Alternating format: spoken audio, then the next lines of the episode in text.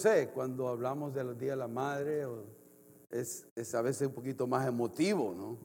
Porque nuestro corazón se va hacia la madre con una mayor facilidad que, que al padre. Hablamos con el hermano ¿no? antes del servicio que el corazón de una madre nos produce ternura, amor, pero a veces ah, pensamos nuestro padre y nos da, si, si no han estado ahí, nos traen enojo. Ah, trae como, en lugar de algo positivo, a veces nos trae algo negativo, no algunos. Otros que han tenido el privilegio de tener buenos padres, gloria a Dios por eso, pero ah, no hay un, la verdad no todos pueden decir que hemos, hemos tenido buenos padres. Si usted es parte de la estadística en toda Latinoamérica, incluyendo Estados Unidos, hay una situación, una situación fuerte en la, cuestión del padre. Yo, yo, digo que todos los que están acá son, son bien padres. La verdad son buen padres los que están acá, porque están acá y están tratando. No, son, no somos ninguno de nosotros perfectos. ¿Quién es perfecto? Desde el punto de vista de cumplir el rol de papá ah, a perfección, pero están tratando y de eso ya es, bastante darles crédito, hermanos, a cada uno de ustedes, a los que están acá, a los que están en casa, a los que han tratado realmente de guiar a sus hijos conforme a los principios de la palabra de Dios. Y cuando digo padre en esta mañana, hermanos, escuche bien, cuando digo padres, me estoy refiriendo a los papás, ¿ok? A los papás. Si a las hermanas les cae algo, tómelo. Pero cada vez que yo diga padres, estoy pensando en quién? En el varón, en los papás, papás. Eh, eh, eso va, este mañana es para los papás, para los padres. Pero siento yo la palabra padres, sé, me, identifico más con eso. Y esta mañana el Señor puso en mi corazón hablar de el perfil de un padre perfecto, el perfil de un padre perfecto. Ese es el tema de esta mañana. Pero Ah, el hermano tocaba algo de, que movió un poco mi corazón a través del canto. Cuando yo venía para acá, para los Estados Unidos, mi papá llegó con su troquita en una ciudad que se llama Cucatancingo. Yo iba a salir con mi mamá para Estados Unidos y llegó ahí en la troquita y se paró y se llegó a despedir. Ya habíamos tenido una, una plática antes, pero ahí mi papá, me acuerdo que ya era rápido, ya teníamos que irnos y me recuerdo, mi papá me jaló y me dio un beso en la frente. Mi papá nunca me había besado. Nunca me había dado un beso. Y hasta el día de hoy está caliente aquí. hasta el día de hoy recuerdo eso. Mire cómo mueve las emociones. Este, y, lo digo por eso, porque también quiero que usted también se identifique con, la, con eso de su relación de los padres. ¿no? Causa algo causa algo fuerte en el corazón de nosotros, los varones. Y marca nuestra vida de una manera ah, que solo nosotros los varones sabemos. Y solo nosotros porque realmente los varones tendemos a encerrarnos en un carapacho y no hablar de las emociones. Por eso yo lo quiero modelar a que llore, hermano. Le quiero modelar que, que saquemos nuestras emociones y que hablemos de las cosas que nos lastiman, que nos dañan, que venimos arrastrando, porque nos traen sanidad. Nos traen sanidad. Y hablarlas. Hablarlas con alguien de confianza, con su esposa, con sus hijos, con un hermano. Pero ir dejando las cosas que nuestros padres no hicieron tan bien atrás y movernos y enfocarnos en nuestro Padre Celestial, que Él siempre hace las cosas buenas y bien para, tratar de parecernos mal a Él. En, la, en las ciencias sociales hay, unas, hay una una categoría de las ciencias sociales que se trata de la ausencia paterna. La ausencia paterna, mira, hasta las ciencias sociales han dedicado una parte de, esta ciencia a estudiar la ausencia paterna en el hogar, en la familia. Y los investigadores llegaron a la conclusión que la ausencia de los padres es un factor significativo para el éxito o el fracaso de los hijos. Quiero hacer énfasis en esto, es un factor significativo, no determinativo. Significativo, pero no determinativo. Porque sí nos afecta, pero no me da a mí la, razón ahora de ser mal padre a mis hijos. Porque ahora, si hemos nacido de nuevo y tenemos a Dios en nuestro corazón, yo debo tratar de ser un buen padre.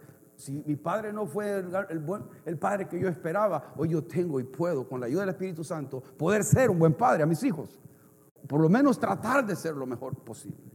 O sea, sí afecta el fracaso eh, de los hijos o el éxito de los hijos, pero no debe de ser determinativo.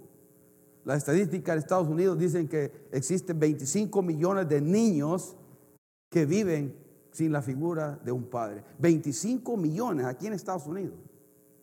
Eh, es, bastante el número. Y por eso tenemos la situación que estamos viviendo hoy en la sociedad. Eh, ¿Cómo está ahora afuera? Tanto problema de identidad ¿no? que tenemos allá afuera es precisamente porque eh, el ausentismo paterno está afectando la definición inclusive y el funcionamiento de la familia y ha venido a afectar tanto que ha, causado un vacío en tantas, ya sea mujercitas o hombres, y están luchando con su identidad de su propio género. Si vemos la estadística de, dónde viene esto, vamos a ver que mucho radica y va hacia el hogar. No todo, pero mucho de eso. El hecho es que los padres representan una diferencia enorme, hermano, irreemplazable en la vida de los hijos en términos de educación, que en términos de qué educados van a ser o llegar a ser. Los padres hacen la diferencia en términos también de la manutención, o sea, la alimentación, de proveer alimento a los hijos. a algunos se les pasa la mano, ¿no? no le en cuestión de evitar abusos para los hijos, también los padres marcan la diferencia. La salud física y mental de los hijos pasa a través de la relación paterna. Uso de las drogas, actividad sexual, el hecho que puedan decir no y saber esperar hasta el, hasta el matrimonio también tiene que ver mucho con la figura paterna. No, claro, mi papá, yo tenía seis hermanas, o tengo seis hermanas, gracias a Dios todavía. Y mi papá, a mi papá le tenía miedo todos los, todos los lobos que llegaban ahí, a ver a mis hermanas. Mi papá tenía fama ahí, ¿no? Que una cara seria que tenía mi papá. Yo, yo me parezco a mi papá en la cara nada más, parezco serio. Algunas veces soy serio, pero, pero mi papá tenía una cara que atemorizaba. Y todos los lobos que querían eh, conquistar a mis hermanas no se acercaban, solo en la esquina llegaban. Solo se oía el, oh, no. Pero ahí llegaban. Y así mi hermana, que está en Brasil, se casó con, con mi, con mi uh, Norma, se casó con Alfredo, y miré todo esto ahí, pero mi papá las cuidaba. Tiene que ver mucho con eso. Mi papá sabía que había una figura masculina ahí en el hogar y seria que, que tenían y que debían de respetar. O sea, el que quiera ser novio de mi hija Rebeca va a tener que pasar por una escopeta grande, ¿no?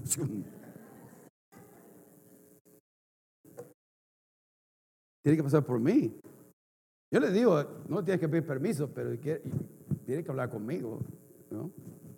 Por lo menos que pueda hacer, por lo menos yo, si es buen muchacho o no es buen muchacho. O a, mis hijos, ¿no? A mi Dar mi consejo, porque ese es nuestro trabajo, guiarles, dirigirles, pero ellos van a tomar sus propias decisiones. Y cuando las tomen, está bien, es su decisión y es saber respetarla. También eh, marca la diferencia en el aspecto de, eh, de, la, de, los embarazos prematuros, de evitar eso y, cualquier otra cosa que podemos ahí eh, como un indicador social de como el rol del padre es irreemplazable en la vida del hogar y podemos entrar a muchos temas y meternos ahí bastante. Pero aparte de los padres ausentes, Aparte de los padres que no estuvieron ahí en nuestra infancia o no estuvieron ahí en nuestra juventud o no están ahí todavía en nuestra adolescencia, hay otro tipo de padres, los padres abusivos, los padres distantes emocionalmente, ¿no? los padres controladores, los padres que no son fáciles de acercarse, ¿no? que no puede uno acercarse con facilidad. Si usted es uno de esos, tratemos de ser diferentes. ¿no? Padres que no son muy afectivos, que no nos dieron cariño y amor, ¿no? Y por eso a veces tendemos nosotros a ser un poco fríos, porque eso es lo que aprendimos de, nuestros padres. A no, a no abrazar, a no dar cariño, a no decirle a alguien, te amo. Y usted piensa que es porque así soy, no, así. Es lo que aprendió, es lo que le hicieron sentir. Y lo puede tratar de racionalizar y quitar ese dolor y meterlo bajo la alfombra y no verlo, pero eso está causando un daño en la manera que usted es ahora, hoy en día y cómo ha sido. nos afecta estas cosas. Lo que pasa es que somos pocos los que queremos enfrentar ese dolor y movernos más allá de ese dolor y no quedarnos ahí. Padres, temperamentales y rígidos. Yo al principio era eso, yo era muy temperamental, muy rígido con mis hijos al principio. Más que todo, eh, eh, Dennis, ¿no? Pobrecito este, uno hace la mayoría de errores los comete con el primero, el hijo. El primer hijo siempre comete unos más errores. Yo, y, yo siento que con Dennis se me pasó un poquito más la mano cuando estaba pequeño. Pero también estos recibieron algo, también. Sí, también. Pero no mucho, no mucho. Denle gracias a Dios. ya había pasado yo un poco de eso y ya estaba el Señor trabajando en mi temperamento y en la rigidez que, que, era.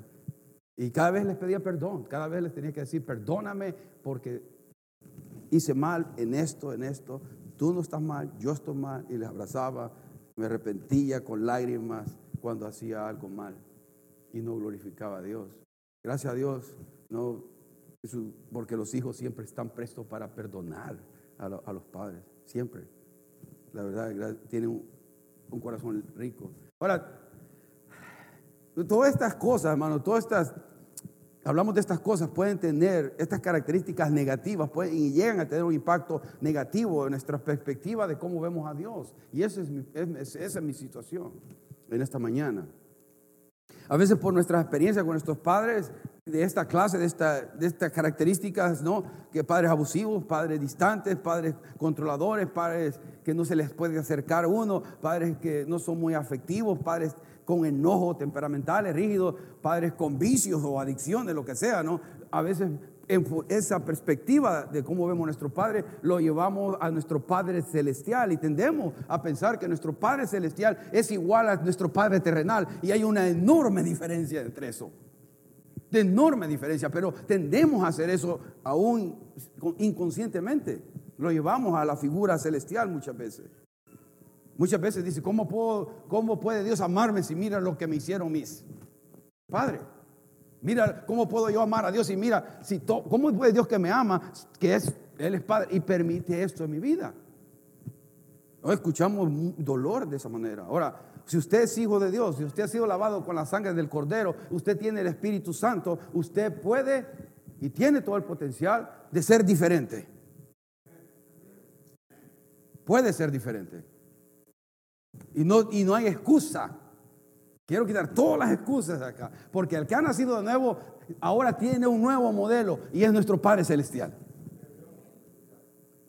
Tenemos que enfocarnos en ser como mi Padre Celestial. Imagínense que yo hubiese crecido queriendo ser como mi papá. por ejemplo, ya mis papás están en el cielo, pero es la realidad. Yo nunca miré a mi papá dormir en la misma recámara con mi mamá. Mi mamá dormía en un cuarto con mis hermanas y mi papá tenía su propio cuarto en otro lado. Pero somos once algo mágico pasaba. ¿Verdad? Ahora, pero ahora, si yo traigo eso a, a, mi, a mi, ¿cómo me voy a conducir con mi relación con, con mi esposa, con mis hijos? Eh, no es un buen modelo. Yo, soy así porque mi papá es así. Y no, no, estaba mal. Y él hizo lo que pudo y él va a dar cuenta a Dios e, en esa parte. Pero no me da excusa a mí ahora ser como él. Ese es en lo afectivo, en, lo, en, lo que, en el área que sea. Por eso le quiero que nos enfoquemos como nuestro Padre Celestial, como el mejor modelo para seguir y nosotros para imitar como hijos de Dios. Y estoy hablando específicamente a los hijos de Dios, porque si usted no es hijo de Dios, usted no tiene el Espíritu Santo para hacer lo bueno delante de Dios. El Espíritu Santo es el que nos empodera a nosotros, los hijos de Dios, a hacer lo bueno y lo que nos redarguye, que cuando hacemos algo malo pidamos perdón. Es el Espíritu Santo el que nos va a dar la capacidad de hacer las cosas bien, lo, mejor posible. Me encuentra por eso este pensamiento de Paul Washer, dijo esto y lo va a aparecer en su pantalla, ¿no? Todo aquel que dice que Dios le ha salvado y sigue viviendo como vivía antes, le pregunto, ¿Dios te salvó de qué? No le pude ser más grande, eso, lo hubiera hecho más, hemos dicho. Pero si no lo pueden ver, eso es lo que dice. Todo aquel que dice que Dios le ha salvado y sigue pensando o haciendo como vivía antes, Le pregunto, ¿Dios los salvó, pero de qué? Dios nos salvó para qué? ¿Con qué propósito? Como hijos de Dios. Debemos de cortar las cosas que nuestros padres hicieron y nosotros ser diferentes a como nuestros padres. Pero a veces, a veces somos lo mismo. Mi papá era frío, yo soy frío. Mi papá era enojado, yo soy enojado. No, ahora tenemos un Padre celestial diferente. Tenemos a un Dios diferente. Nuestro Padre celestial es diferente totalmente y completamente a nuestro Padre terrenal. Es la diferencia de un infinito, ahí. Ahora, por eso quisiera que viéramos ahora el perfil de un Padre perfecto. Y voy a ir sobre siete características de nuestro Padre Celestial como un Padre perfecto. ¿Qué es perfil? ¿Qué es perfil? Cuando pensamos perfil, no está pensando en esto nada más, ¿no? La palabra perfil se refiere en el, castellano a aquellas características y rasgos que son intrínsecos en un individuo que sirven para diferenciarse de otras. Características y rasgos que son intrínsecos, natos en un individuo que sirven para diferenciarse de otras personas. En otras palabras, lo que vamos a hablar de, nuestro Dios como Padre Celestial, de estas cualidades, de estas virtudes, de estos atributos, lo diferencian de nosotros como padres terrenales.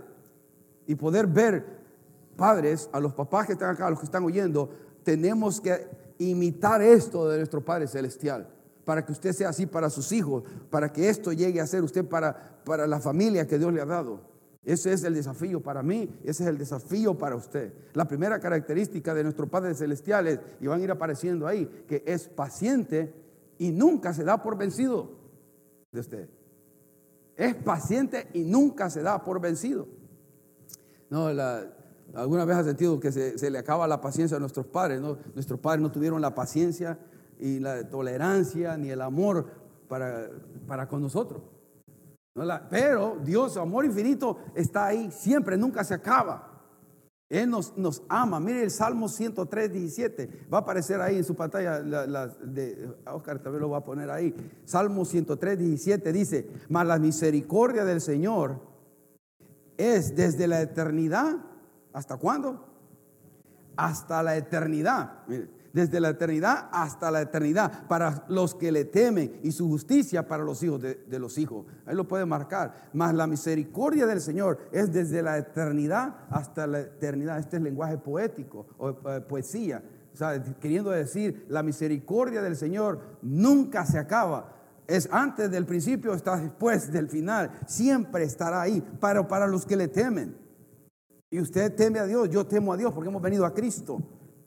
Esa es la misericordia de Dios, no como nuestros padres a veces, o como a veces nos comportamos nosotros, impacientes con nuestros hijos. Y nos decimos, no, no, este no va a servir para nada, este, este va a ser un fracasado, este no va a llegar a nada. Esos tipos de, etiquetas que le ponemos a nuestros hijos les marcan y les dañan la vida. Al contrario, debemos decir, eres bueno, vas a ser bien, vas a estar bien, Dios está contigo y poner y decirles cosas buenas con nuestras palabras, Padre, a nuestros hijos. Porque nuestro Padre Celestial nos da a nosotros esa misericordia también día a día, la misma misericordia. Eh, eh, eh, todos los días nos da, mejor dicho, nueva misericordia a pesar de nuestra falta, a pesar de lo malo que somos. Y lo, lo precioso con todo esto, el Salmo 103, 12 dice, dice esto, como está lejos del oriente, del occidente, así alejó de nosotros nuestras transgresiones. Porque además que nos ama con su bondad y paciencia, Dios hermano, nos habla, nos habla de la habilidad para perdonar, nos da, la, si, nos da, Él los perdona de todo, completamente. Mire, aleja nuestras transgresiones o pecados, ¿no? Del oriente y del occidente. Dicen que esos nunca se pueden juntar. Por eso, ese, para esas palabras poéticas que dicen ahí, del oriente al occidente, porque nunca se pueden juntar. Él nunca se acuerda más de nuestros pecados. Esto es lo que quiere decir eso, que además nunca se acuerda de nuestro pasado. Qué precioso es que nuestro Padre Celestial, las transgresiones y pecados, nunca se acuerda de nuestro, de nuestro pasado y nunca lo va a traer en su, en su frente, en su cara. Hace, hace una separación entre lo que somos nosotros y el pecado que hacemos. Y eso debemos hacer con nuestros hijos. Lo malo que hicieron, lo, que hicieron, cometieron con lo que realmente ellos son. Hay que hacer esa diferencia. No podemos tratarlo como el pecado que cometieron, no, hay que tratarlos como el potencial que nosotros vemos en ellos y que Dios ha puesto en ellos. Como Dios también mira a nosotros de la misma manera. Él nunca se da por vencido por usted, nunca se da por vencido conmigo. Es paciente y nos perdona todos los días. ¿Y cómo no poder querer reflejar a un Dios con esa característica? La segunda característica es un Dios accesible todo el tiempo para nosotros, ¿no? Es accesible todo el tiempo para usted. Y digo para ti, para que usted lo personifique, ¿no? Eh, Dios está siempre accesible a mí. Y no, Él no está, no es como nosotros los padres celestiales, llegamos del trabajo cansados, o padres terrenales, perdón, llegamos de la casa, del trabajo a la casa cansados, fastigados. Tuve un día muy ocupado, las cosas no salieron bien y estoy frustrado estoy con hambre, no he podido ni ir a comer y llega un hijo y quiere jugar. Y, quiere, y, quiere, papi, vamos a jugar, hagamos algo. Y usted solo está pensando en su problema, en su trabajo. Y, ahí es donde vamos a ser probados. Porque en esta cualidad que Dios siempre está accesible, está diciendo que Él nunca, Él no es temperamental. Él, nos recibe como estamos siempre. Y nosotros debemos recibir a nuestros hijos cuando vean así a jugar, aún cansados. Me acuerdo que yo, mis hijos, uno por uno fue pasando así. Primero llegaba yo al trabajo, el que me llegaba a buscar era de Denis, después Rebeca y después Andrés. Uno por uno llegaba a buscarme. Porque cada uno iba creciendo y se iba independizando a hacer otra cosa. Pero hay una edad que lo buscan a uno. Llegaba del trabajo y llegaban a buscarme, llegaban a, jugar conmigo y a jugar, a estar con ellos jugando en la cama, fregando, haciendo algo. Pero sí, pasó los tres, hicieron lo mismo, casual. Y fue precioso sentir eso. Ahora ya no lo puedo ver. Ahora si lo hacen, pues sería raro, ¿no? Aprovechen su tiempo, padres, con sus hijos pequeños y disfrútenlo, porque se van a crecer bien rápido bien rápido. Ah, y esta cualidad de estar accesible a nuestros hijos todo el tiempo tenemos que cultivarla, como Dios está accesible para nosotros todo el tiempo. En Hebreos 4:16 dice eso, ¿no? Por tanto dice, acerquémonos con confianza al trono de la gracia para que recibamos misericordia y hallemos gracia para la ayuda oportuna. Acerquémonos, que como nosotros nos acercamos a Dios con confianza, al trono de la gracia, no al trono del enojo, para que puedan ellos recibir la ayuda, el consejo apropiado. Hermanos, si tenemos que ser accesibles a nuestros hijos para que cuando vengan a decirnos cosas, si ahora usted no desarrolla esa relación con sus hijos, ¿sabe lo que va a pasar? No van a venir cuando esté más grande a preguntarle absolutamente nada. Es hoy cuando tiene que desarrollar esa relación con sus hijos. Hoy, es hoy que están pequeños y, si no lo ha hecho, pues comience a hacerlo, que Dios le dé sabiduría, nunca es tarde. Pero que así como Dios, así como nosotros podemos acercarnos a Dios confiadamente al trono de su gracia para recibir la ayuda oportuna, también su hijo se le, o su hija se le puede acercar a usted. ¿Es usted un padre accesible a su hijo o a su hija? ¿Se le pueden acercar con confianza? Padre, es usted la clase de papá que, que no escucha y pasa juicio rápido antes y nos enojamos antes y reaccionamos antes, antes de escuchar a nuestros hijos. Y tendemos a eso, hermano. Tendemos a eso. Yo tuve que aprender a, a decirme, cállate la boca, Marco, no digas nada, porque estaba pensando cosas y no estaba realmente escuchando el corazón de Dios. Antes de hablar, tengo que saber escucharles para poder ah, dar un consejo apropiado. Y eso es algo que no es fácil hacer. Los varones tendemos la, la solución así, rápido. Esto, esto es esto. Esto hay que hacer. Y no conectamos de corazón a corazón con nuestros hijos, que es tan importante eso. Porque va a marcar la vida. Mire, si el padre marca a los hijos de una manera tan intensa, tan poderosa. Sí, la madre, la madre está ahí, pero los hijos ya entienden que la madre es casi el amor de la madre o la mamá es incondicional, pero el padre es algo muy fuerte. Muy fuerte. Y, hija o hijo, es siempre punto de referencia de dolor, muchas veces va a ser conforme a un padre. El punto de referencia de una alegría casi siempre es de una madre. Pero por eso tenemos que ser accesibles a, nuestros hijos hoy. Porque nuestro Padre Celestial es accesible para nosotros todo el tiempo. Tercera característica es que Dios nos ama tal y como somos. Dios te ama tal y como eres. No, Dios, ¿qué es lo que dice la palabra de Dios en Romanos 5.8? Dice, pero Dios demuestra su amor para con nosotros en que siendo qué? Aún pecadores, Cristo murió por nosotros. O sea, Dios no murió por los buenos, Dios murió por los malos. ¿Y quiénes son los malos? Nosotros. Ahora, si Dios nos ama tal y como somos, ahora no nos quiere dejar tal como somos, quiere cambiarnos y quiere mejorarnos y quiere hacernos mejores padres y mejores hijos suyos, mejores hijas suyas, ¿no? Los quiere, pero nos acepta tal y como somos y de ahí va a partir a hacer algo bueno con nosotros. Dios nos, como nuestro Padre Celestial, te ama tal y como tú eres. Ahora, yo le estoy diciendo, yo digo eso y a algunos les pasa intelectualmente por arriba esto. Porque no aceptan eso. No lo aceptan todavía. Una puede ser que diga, ¿cómo, cómo que Dios me ama de esa manera? No puede ser. Si yo hice esto malo, descuarticé a 25. ¿Cómo puede Dios amarme? Si mira lo que hice esta mañana, si mira lo que hice ayer, mira lo, lo pecado, ¿cómo Dios puede amarme tal y como soy? Y es, es así, hermano, Dios nos ama. No importa lo que hayamos hecho. Ahora, dígame usted, ¿cómo comprendemos ese amor? Ahora, religiosamente decimos, no, pues no, no, que tienes que hacer algo para hacer, merecer el amor de Dios. Tienes que hacer algo. Esa es religión.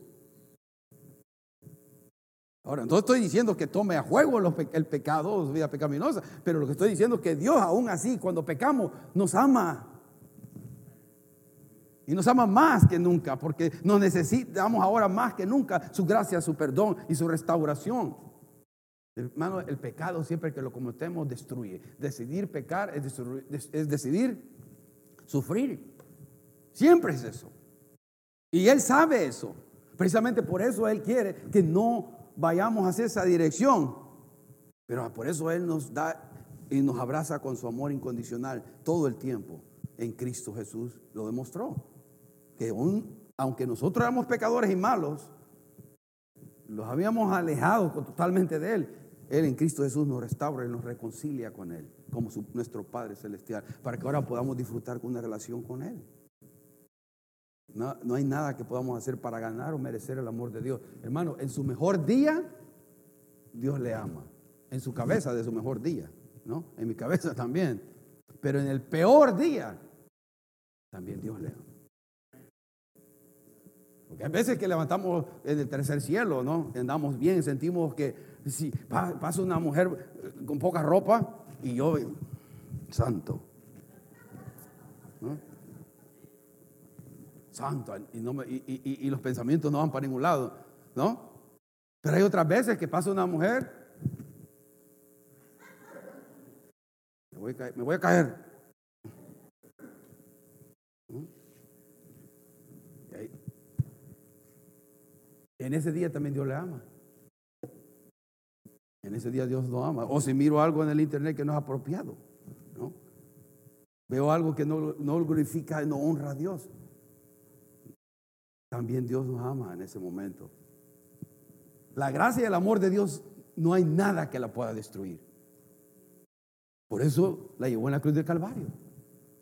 Por eso Dios nos ama incondicionalmente. Y esa es una una verdad que nos va a hacer alejarnos del pecado, no irme con licencia a pecar. Cuando yo sé que Dios me ama, a pesar de, yo lo que quiero es agradar a mi Padre Celestial. Señor, ay, dame poder, porque cómo es grande tu amor y yo todavía hago lo malo. No, ayúdame a guardarme en santidad, ayúdame a guardarme en pureza, porque tú eres bueno, Señor. No porque quiera impresionarte, no, no porque quiero pretender que soy un espiritual, un hombre espiritual, un varón de Dios con cara amargada, santo. Porque la santidad de muchos es esto hoy, hermano.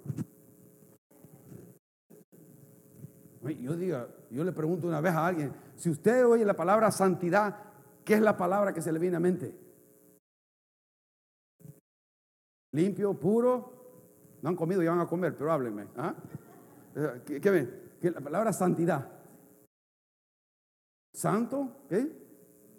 Separado. Sueño.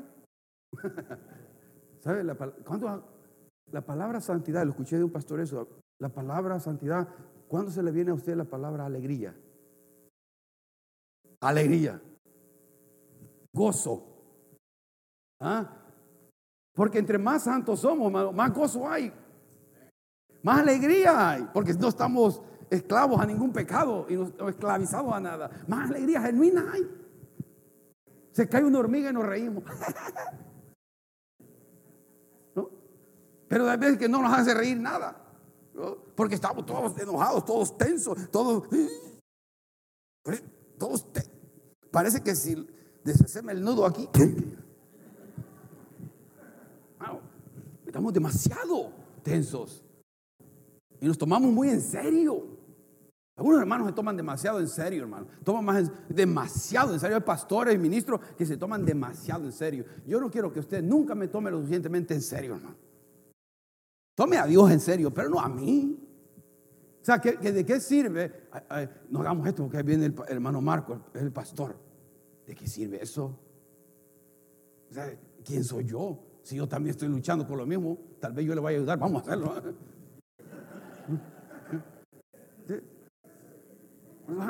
Somos de carne y hueso. Somos de carne y hueso. Tenemos la batalla, la lucha, lo mismo. El cuarto característica jamás fallará de tal manera, mire, que Dios dejará de amarte. Enfatiza el punto que estamos hablando. Enfatiza eso, ¿no? Que ya, que, Dios nos ama, no importa. No, no podemos fallarle a Dios, hermano. Le, en una manera de que, Él ya se da por vencido por, de nosotros. No, no. Romanos 8, del 38 al 39 dice eso, ¿no? Porque estoy convencido, mire, del amor de Dios, porque estoy convencido de que ni la muerte, ni la vida, ni ángeles, ni principados, ni lo presente, ni lo porvenir, ni los pobres, ni lo alto, ni lo profundo, ni ninguna otra cosa creada nos podrá separar del amor de Dios que es en Cristo Jesús, Señor nuestro. No existe ninguna cosa, circunstancia, vista, invisible, poder, persona, acción, inercia o estancamiento que nos pueda separar del amor de Dios. No hay nada. Y eso es una verdad bíblica. No hay nada que nos pueda separar del amor de Dios. ¿Sabe qué nos separa del amor de Dios? Nosotros mismos nos separamos del amor de Dios cuando no aceptamos verdades como estas. Cuando pienso que yo ya hice el pecado imperdonable, ya no puedo acercarme a Dios, yo ya, ya no tengo solución. Y el diablo le trae acusación por lo malo que está haciendo o ha hecho y ya no quiere venir a la iglesia, ya no quiere leer la Biblia, ya no quiere orar y el diablo logra su cometido de enfriarlo y ponerlo sin, sin hambre, sin sed de buscar a Dios. Alguien decía en esta, en esta, en esta semana, escuché un pastor que dijo, un pastor que dijo y me gustó mucho esto. Dijo que el mayor problema que tenemos en las iglesias hoy, en la espiritualidad de la iglesia hoy el día, no es la oposición a, a Dios, sino la apatía a Dios. Y en su silencio me dijo, amén. Ese es el mayor problema que tenemos hoy, hasta el día de hoy. No es, no es que hay oposición afuera, pero Dios es todopoderoso, pero hay apatía. Y yo dije, cuando yo, cuando yo escuché eso, wow, eso es cierto. La apatía espiritual es, es tremenda y quizás porque no hemos comprendido, entendido el amor de Dios. Muchos hermanos todavía no vuelven, padres, varones de Dios, que no han vuelto a ser los sacerdotes de su hogar, se alejaron de las iglesias, se alejaron de la relación con Dios, se han enfriado y ahora están haciendo cualquier otra cosa, pero menos sirviendo al Señor. Y no estoy hablando de venir los domingos en la mañana nada más. Porque cuando dice la Biblia que no dejes de congregar como muchos tienen por costumbre, aunque es un mandamiento y es bueno, ¿Cree usted que cuando ese versículo se dijo en Hebreos, estaba el autor de Hebreos, que algunos piensan que es Pablo, no, se sabe quién fue, pero por el estilo de escritura muchos piensan que Pablo, estaba pensando un domingo en la mañana sentado? Negar de congregarnos era, era eh, eh, eh, reunirse cada vez que fuera posible con otros hermanos de la fe para ser estimulados al amor, a las buenas obras, para ser estimulados en seguir caminando en santidad. Usted, yo lo necesito a usted, usted me necesita a mí, nos necesitamos. Nos necesitamos. Tremendamente nos necesitamos. Yo no puedo, yo no soy un llanero solitario. Y alguien dice, yo, yo, yo no voy a ir a la iglesia, yo, no, necesito ir a la iglesia para alabar a Dios. Amén. Si es cierto. Es muy cierto. Nadie, puede cuestionar eso. Ahora, ¿cómo le va? ¿Cómo está? ¿Está bien? ¿Está evangelizando? ¿Está haciendo, está haciendo alcance misionero en la China, México, Salvador, Guatemala? ¿Qué está haciendo? ¿Está orando? ¿Está, está intercediendo? No, porque tendemos a enfriarnos, como esa, e, esa, ilustración que se usa todo el tiempo, ¿no? como cuando está un, un, fuego, ¿no? una, ¿cómo se dice? Una fogata con muchos troncos de madera encendido, quemándose en fuego, ¿no? Y si uno de de esos trozos lo apartamos y lo ponemos allá, ¿qué pasa? Tarde o temprano se va a apagar, se enfría. Y después ese hermanito que se ha separado hay que agarrarlo no, y traerlo acá. ¿Sabe cómo vamos a comenzar a hacer eso, hermano? Orando por ellos. Oremos por los hermanos que están con el trozo frío ahí. Hermanos, están más tiesos que. Vente, hermano. hay que orar por ellos. Ore por ellos. El Espíritu Santo le va a poner a usted por quién orar. Ore, ore, ore. No, no, no dejemos de orar. Porque Dios va a hacer la obra tarde o temprano, hermanos. Pero no solo digamos, este hermano ya se enfrió, ya se fue al mundo. No, oremos por ellos. Porque el diablo los tiene, el mundo los tiene, su carne los tiene. Hay que tener misericordia de ellos para que vengan a luchar juntamente con nosotros aquí a la casa del Señor. Para que aunque nuestras fallas estemos batallando, aquí estamos cubiertos con la gracia del Señor, queriendo hacer un impacto allá afuera. No solamente aquí adentro, afuera, las almas que no conocen a Cristo, que eso es lo principal para lo que existimos como iglesia. La gran comisión sigue siendo una gran comisión, no una sugerencia y no los versículos para memorizar nada más, sino para hacerlo. Paso a lo siguiente, hermano. Cinco. Dios, ahora, Dios, sí, jamás fallarás de tal manera que Dios te dejará de amarte, pero mire, como nuestro Padre Celestial también te ama lo suficiente, ¿para qué? Para disciplinarnos, ¿no? Disciplinarnos. Y aquí, aquí a nosotros nos gustan los padres, ¿no? Amén. Vente, te va. Pero nuestro Padre Celestial no tiene esa actitud. nuestro Padre Celestial la disciplina la hace con amor, con propósito, para edificarnos, no para aplastarnos. Siempre Él sabe cómo nos va a amar. Proverbios 3, del 11 al 12 dice, Hijo mío, no rechaces la disciplina del Señor, ni aborrezcas su reprensión, porque el Señor a quien ama reprende como un padre al hijo a quien en quien se deleita. Ahora, hermano, los estudios ahora dicen que no se le puede poner, no se debe castigar físicamente a los hijos. Y, se escucha mucho de esto. Ahora, si estudiamos la Biblia, eh, a ver, por lo menos Pregunta a usted, encuesta, ¿qué dice la Biblia en cuanto al castigo corporal con amor, con control, con, no con enojo? No con enojo, ese abuso. Pero ¿qué dice la Biblia acerca de la disciplina corporal, de un castigo corporal a los hijos? ¿Qué dice? ¿Alguien tiene un pensamiento?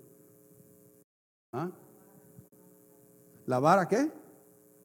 Eso está en Proverbios, ¿verdad? La vara no lo va, lo va a matar. ¿Y que le dé a dónde? Para eso fue hecho esto, hermano. O sea, ahora, los psicólogos dicen, y va a escuchar muchas, eh, eh, eh, muchos talk shows, muchos diciendo, vas a frustrar a tu niño, lo vas a frustrar, lo vas a, lo vas a hacer, lo vas a dañar tanto que no sé por qué hablo en argentino cuando soy científico, pero hermano, se le, hace mofa de lo que la palabra dice, corrige al niño cuando fuera tiempo. O lo corrige el padre o lo corrige la autoridad. ¿Quién quieres? Pero tarde o temprano alguien lo va a tener que poner en su lugar a ese muchacho. Pero tiene que enseñarse que en el hogar hay autoridad que se debe respetar. No estoy hablando de un abuso físico, ¿no? Que lo levanten los pelos. no. Está diciendo que con amor, mira, te va a caer, te voy a tener que dar un par de nalgaditas o tres, algo ahí, por esto, por esto, por esto. Y después orar juntos y amarle. Eso yo lo hice al final, cuando ya había leído un poco, había crecido un poco con mis hijos. Al principio no lo, no, yo era como reaccionara con mi papá o mi, más que todo con mi mamá, ¿no? Lo que tenía en la mano, me, una, una paleta para meter el maíz. ¿Eh? Las sandalias y todo, zapatos, lo que fuera. Yo casi no sufrí, mis hermanos sufrieron más. Por eso yo soy el mejor de todos mis hermanos. no, eh, ¿me lo que estoy diciendo? Hace mofa de eso. Pero tiene, la Biblia nos dice que lo hagamos apropiadamente porque es, nuestro, es nuestra ah, responsabilidad como padres, disciplinar. O sea, si Dios no deja de disciplinar, hermano, Dios usa la corrección con nosotros y lo usa, y lo usa sabiamente. En, Hebreos 12, ¿no? Eh, es un pasaje muy conocido, pero no, dejo, no lo voy a dejar de, de ir ahí. Hebreos 12, porque a veces la corrección no nos gusta, pero Dios tiene, gracias a Dios por la corrección, y ya vamos a llegar por qué. Mire, Hebreos 12, del 12 al 5, 12, 5 de Hebreos, 12, 5, ahí comenzamos. Y dice, y habéis ya, habéis ya olvidado la exhortación que como hijos se os dirige diciendo, hijo mío, ¿quiénes son hijos acá? O hijas, ¿no? No menosprecies la disciplina del Señor, ni desmayes cuando eres reprendido por Él, porque el Señor al que ama, ¿qué? Disciplina. ¿Y qué? y azota, esa palabra, y azota a todo aquel que recibe por hijo. Dice, si soportáis la disciplina de Dios, Dios os trata como quién? Como hijo, porque ¿qué hijo es aquel a quien el Padre no disciplina? Hermano, si usted está diciendo disciplinado por Dios, gloria, gloria a Dios, porque entonces es que es hijo de Dios, no es, dele gracias a Dios. Oh, me va viniendo, hice algo malo y viene disciplina. Ay, gracias Señor, soy hijo si usted hace algo malo y no siente nada y no pasa nada, preocúpese. Preocúpese que quizás es bastardo y no hijo. Eso es lo que dice la Biblia, no yo. Aquí dice el 8. Pero si se deja sin disciplina de la cual han sido participantes, entonces sois bastardos, ilegítimos, ¿no? Y no hijos. Por otra parte, tuvimos a nuestros padres terrenales que nos disciplinaban y los venerábamos. ¿Por qué no obedeceremos mucho mejor al Padre de los Espíritus y viviremos? Y aquellos ciertamente por pocos días nos disciplinaban como ellos les parecía. Eso es cierto, ¿no? nosotros disciplinamos a la manera que a nosotros nos parece, ¿no? Pero este, para lo que nos es provechoso, Dios, pues, para que participemos de su santidad es verdad que ninguna disciplina al presente parece causa de gozo. ¿A quién le gusta ser disciplinado? Dios usa muchas cosas, ¿no? Y no nos gusta, no nos gusta, pero Dios está en control de esa disciplina, de esa corrección. Dice, sino produce en nosotros tristeza, pero después da fruto apacible de justicia a los que en ella han sido ejercitados. La disciplina del Señor es necesaria como hijos de Dios. Ahora, ¿cómo está usted corrigiendo a sus hijos? O, los corrige, como estaba diciendo al principio, ¿no? tenemos que tener el valor de corregir a nuestros hijos, de, disciplinarles en amor por el bien de ellos, para que no los vaya a corregir las autoridades y vayan a terminar en un, en un lugar equivocado, ¿no? prisión o, o el cementerio. Dios ayude a nosotros, a los que tenemos hijos, a los que tienen hijos pequeños, o a los que todavía tenemos hijos que están maduros y poderles por lo menos influenciar a buenas decisiones. Eh, Dios te ama lo suficiente para disciplinarte y los últimos dos puntos, el, el número seis, te deja hacer tus propias decisiones. Dios nos deja hacer nuestras propias decisiones. Mire, desde Génesis, y voy a ir ahí, pero Bueno, vamos. Génesis 2, 16 al 17, ya estoy terminando. Génesis 2, de 16 al 17, dice esto.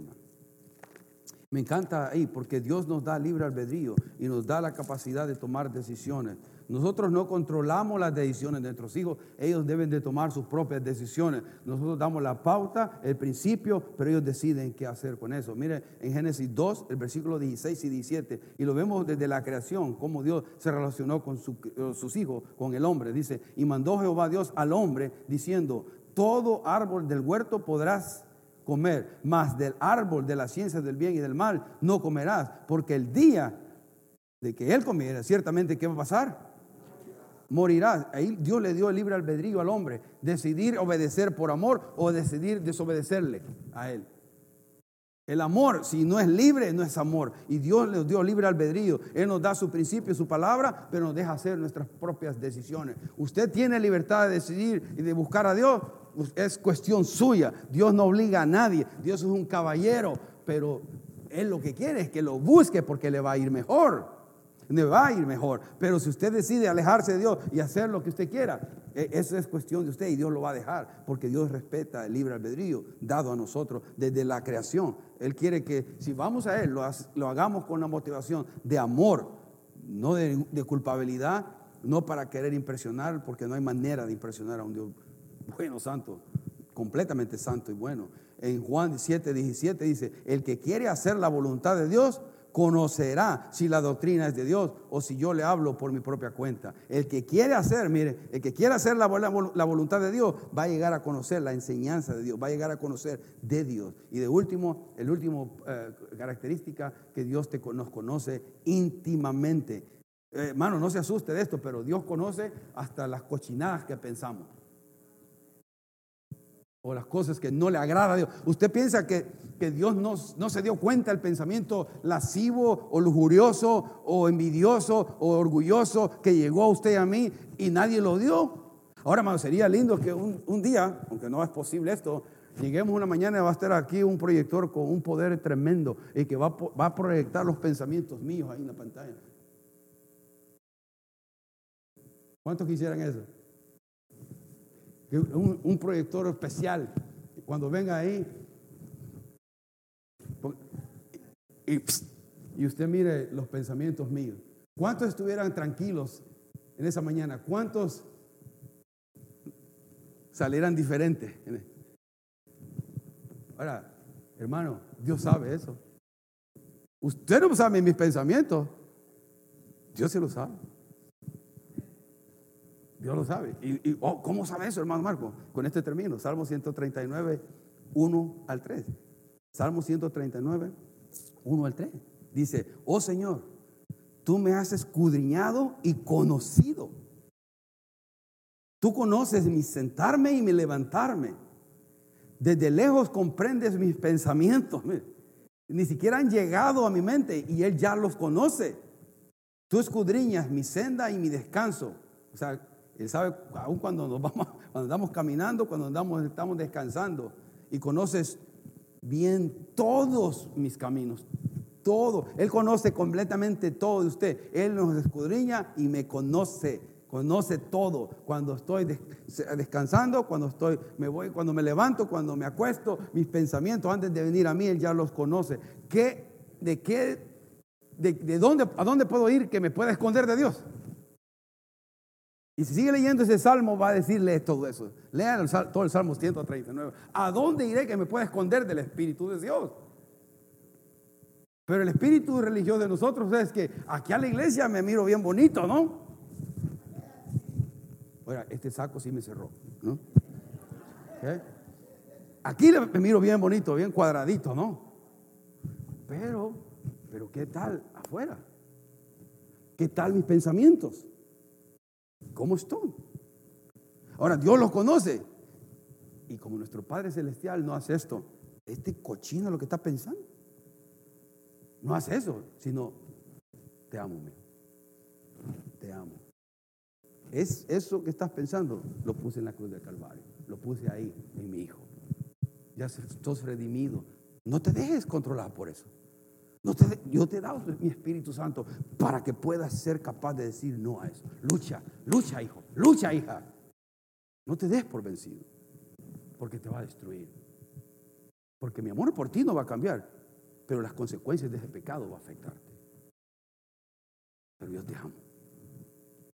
Yo te amo.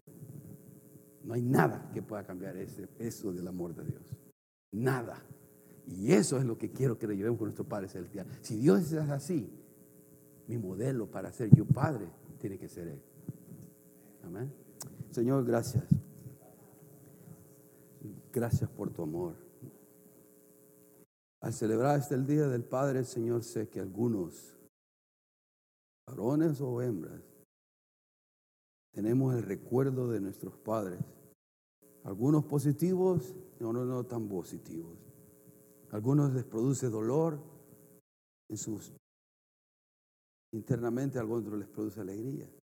Pero cualquiera que sea la situación, Señor, en la vida de cada uno de los que escuchan mi voz, solo te pido que les ayudes si están lastimados y que puedan, Señor, dejar ir las fallas. Y quizás algunos fueron hasta abusados por sus propios padres, físicamente, emocionalmente, psicológicamente.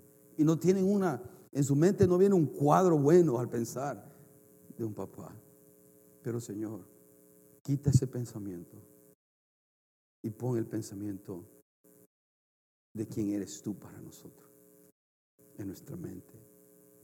Y poder reemplazar ese pensamiento negativo y pensar en ti, en pensar en la gracia que me has dado a mí, de cómo nos has rescatado y salvado, cómo nos has hecho nueva criatura y extender esa gracia y amor a nuestros padres que por una razón u otra no pudieron hacer lo bueno.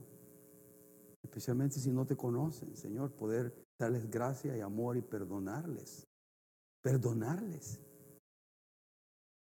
Ayuda a perdonar.